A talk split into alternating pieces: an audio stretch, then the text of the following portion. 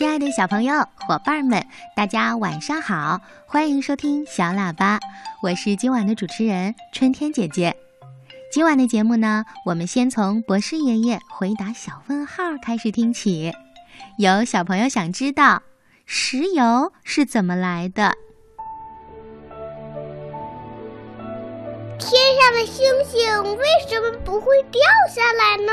世界上真有美人鱼吗？北极怎么没有企鹅呀？动物会做梦吗？不要着急，不要着急，让我一个一个回答你。我是博士爷爷。我是李雨琪，我想问博士爷爷一个问题。石油是怎么来的？石油是怎么来的？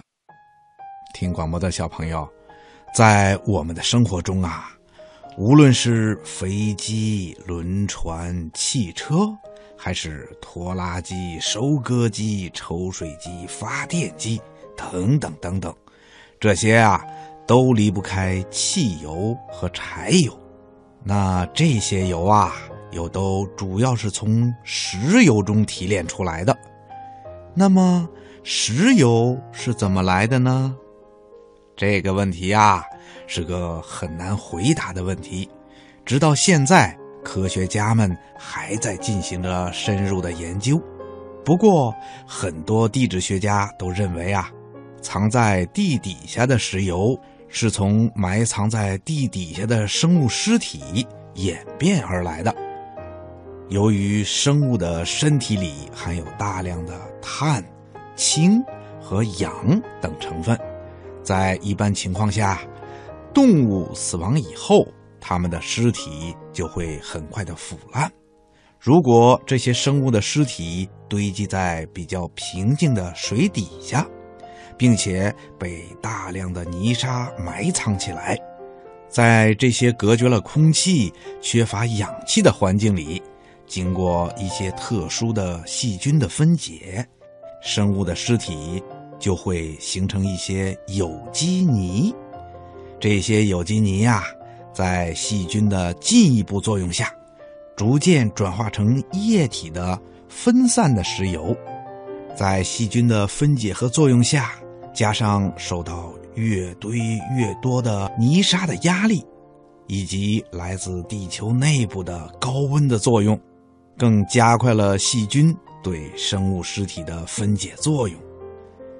由于生物的尸体转化成石油需要几百万年的时间，在刚刚形成石油的时候，它们还是一些很小的、分散的一滴一滴的油滴。这些小油滴容易到处的流动，他们依靠地下水这些交通工具。从一个岩层旅行到另一个岩层，加上重力的作用和地壳运动产生的积压力量，把这些小油滴呀都赶到了上下都比较严实的岩层里头。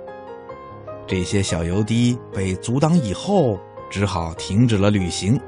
分散的小油滴呀，都聚集在像石头盒子一样的村庄里住了下来。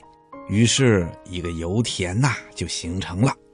他们一直静静的在地底下居住着，等待着，等啊等啊，这一等啊就是几百万年，才能等到人们去开采。等聪明的人类把这些石油抽到地面上来以后，再经过提炼加工。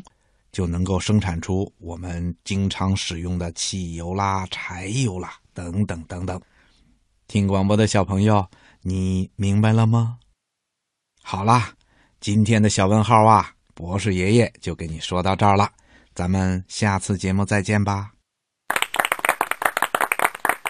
嗯，谢谢博士爷爷的精彩解答。